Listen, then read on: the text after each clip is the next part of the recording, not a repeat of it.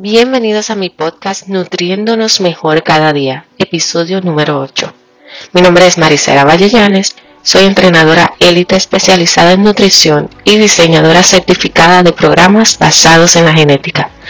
Y como todas las semanas, estoy por aquí conversando contigo temas sobre la nutrición, el bienestar y el crecimiento personal.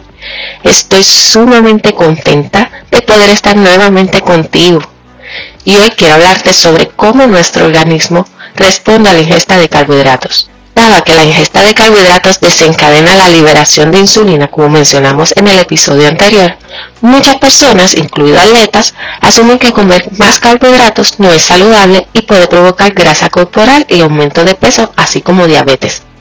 Pero esto no es del todo cierto.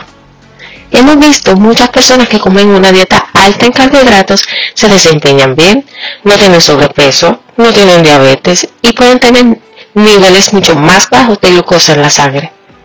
Por otra parte, hay varios estudios que han demostrado que una mayor ingesta de carbohidratos conduce a un menor riesgo de diabetes y sorprendentemente, a un mayor consumo de proteínas, la ingesta aumenta el riesgo de diabetes. Es por eso que esta relación entre la ingesta de carbohidratos, proteínas y grasas no es tan simple como para determinar que debemos limitar el consumo de carbohidratos porque estos aumentan los niveles de glucosa en sangre. La realidad es que no todas las personas funcionan de igual manera. O sea, los organismos de cada persona responden de forma distinta entre cada uno de ellos. Esto es debido a su genética y es importante entender esta bioindividualidad. También es sumamente importante entender que los tipos de carbohidratos que come una persona juegan un papel fundamental en la respuesta a la insulina. Los carbohidratos complejos o almidones se componen de moléculas de azúcar unidas en cadenas largas y complejas, a diferencia de los carbohidratos simples, que son azúcares simples como la fructosa y la glucosa. Los carbohidratos complejos tardan más en ser digeridos por el cuerpo, por lo que tienen menos efecto pico en los niveles de glucosa en sangre. Pero si una persona come principalmente carbohidratos procesados o carbohidratos simples, es probable que libere mayores cantidades de insulina y esto podría afectar su resistencia a la insulina.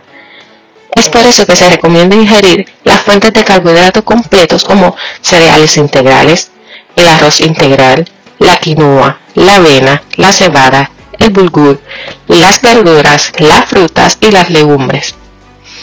Continuando con el tema de bioindividualidad, Cabe señalar que existen unos genes asociados con la sensibilidad a la insulina de una persona y los efectos potenciales de la cantidad de carbohidratos y grasas en la dieta. En el episodio anterior hablé sobre la insulina y expliqué brevemente qué era la resistencia a la insulina y también hablé acerca de la sensibilidad a la insulina. A mayor sensibilidad, mejor se responde a la insulina. A menor sensibilidad, mayor probabilidad de desarrollar resistencia a la insulina.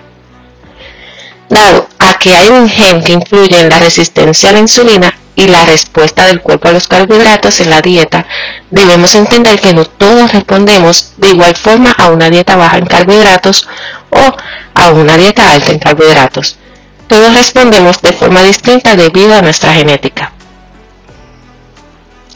Curiosamente, un estudio a largo plazo encontró que las personas con una variante de este gen, que comían muchos carbohidratos, alimentos altos en fibra y bajos en grasa, a la larga resultó que tenían mayor sensibilidad a la insulina y niveles más bajos de insulina y resistencia a la insulina.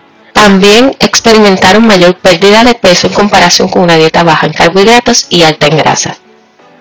Esto es especialmente importante para personas activas, ya que mantener una sensibilidad a la insulina saludable le permite a una persona almacenar y utilizar rápidamente los carbohidratos ingeridos para obtener energía, así como para promover la recuperación después del ejercicio y el entrenamiento. Es por eso que no nos debemos estar dejando llevar por las dietas de tendencia, como la famosa dieta cetogénica, que la realidad es que a corto plazo sí se obtienen beneficios sorprendentes y por eso mucha gente sigue esa dieta porque han visto en ella los beneficios. No obstante, no saben el papel que juegan ellos a largo plazo. Una dieta alta en grasa, si no se hace correctamente y se consume alimentos con alto contenido de grasas no saludables, puede ser muy perjudicial para su salud. Es por eso que es importante y recomendable que conozcamos nuestra genética para nosotros conocer cómo nuestro organismo responde mejor y utilizar nuestra genética a nuestro favor. Habrán personas que les resulte mejor ingerir una ingesta alta de carbohidratos, habrá otras que les resulte mejor una ingesta moderada o baja en carbohidratos. Esto, como bien he mencionado, dependerá de su genética. Así que si te gustaría realizarte una prueba genética y recibir consejos de salud personalizados basados en las posibles implicaciones de estos resultados, déjame saber en los comentarios o contáctame a través de los medios que te muestro en las notas del episodio.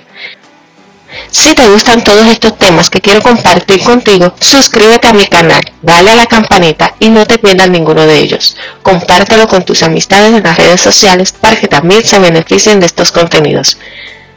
Recuerda que estaré por aquí cada semana. Si hay algún tema que quisieras que discuta por aquí o si tienes preguntas, no dudes en contactarme.